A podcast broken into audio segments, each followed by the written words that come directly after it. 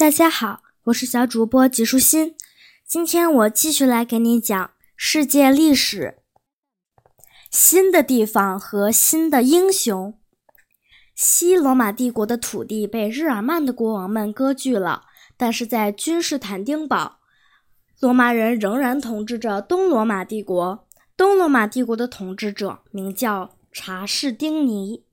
到那时为止。罗马的人们已经有一大堆要遵守的法律规则，那些规则是多么的繁多而混杂，于是经常出现这种情况：这条法律说你可以这样做，而另一条却不允许你那样做。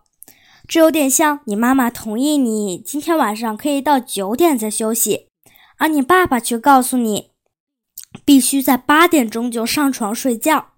所以人们很难分清应该做的事和不该做的事。为了将这种混乱的局面解决，也为了更好地管理人民，查士丁尼专门制定了一套法规，其中有些法规相当完善、公正，直到现在仍然在使用。你一定要记住查士丁尼这个名字，他是这套法律公正的制定者。查士丁尼在君士坦丁堡建了一座非常华美的教堂，它就是圣索菲亚教堂。这件事一直影响到今天。如今，尽管圣索菲亚教堂已经不再是教堂了，但这么悠久的岁月过后，它仍然屹立在那里，已经成了一个美丽的名胜古迹。查士丁尼还做了一件事。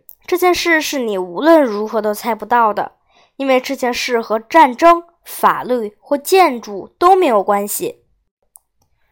那个时候，遥远的东方，也就是今天我们的祖国中国，一些去那里旅行的人带回了关于一种奇妙的毛毛虫的传说。据说，这种毛毛虫会用精美的、细细的、超过一千米长的线把自己缠绕起来。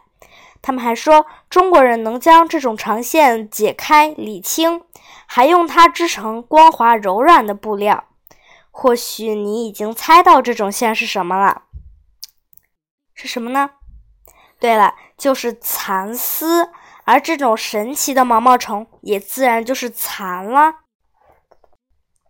欧洲人见过这种美丽的真丝布料，但是对他们来说，蚕丝是如何织成布料的，却是个谜，而且这是个秘密。他们觉得这种布料实在是精美绝伦，就猜它或许是仙女或精灵织成的，甚至可能是从天堂来的。查士丁尼也知道了这些毛毛虫的秘密，于是他派人将蚕带到了欧洲，这样他们的国民也能织真丝布料了，也有。丝缎带和华美的丝绸衣服穿了，所以我们尊称他为欧洲丝绸制造业的创始人。法国的国王克洛维大约和查士丁尼生活在同一个时代。克洛维是日耳曼部落中法兰克部族的人。这个部族就是进入高卢地区，并将其命名为法国的那个分支。和他这个民族的其他人一样，克洛维信奉托尔神和沃登神。克洛维的妻子叫克洛蒂尔德，他对他异常的宠爱。克洛蒂尔德认为，战争和其他残酷的行为似乎是他们的人民顶喜欢的事情，而这是非常错误的。他听说基督教不提倡冲突和战争，就想要成为一名基督徒。于是他真的受洗成了一名基督徒。然后她的丈夫克洛维也在她的极力劝说下成为一名基督徒。此时克洛维正准备打仗，而战争是基督徒最反对的事情。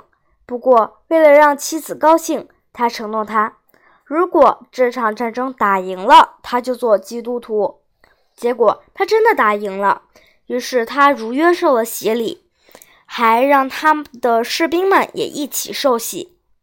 克洛维将巴黎作为都城，而巴黎直到现在还仍然是法国的首都。也是在这个时期，统治英格兰的国王叫亚瑟。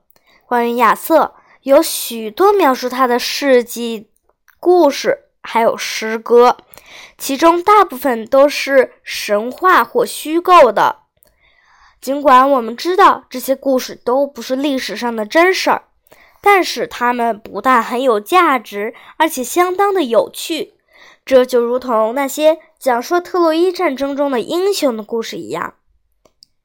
据说有一把艾克斯盖莱乐的剑，又称王者之剑。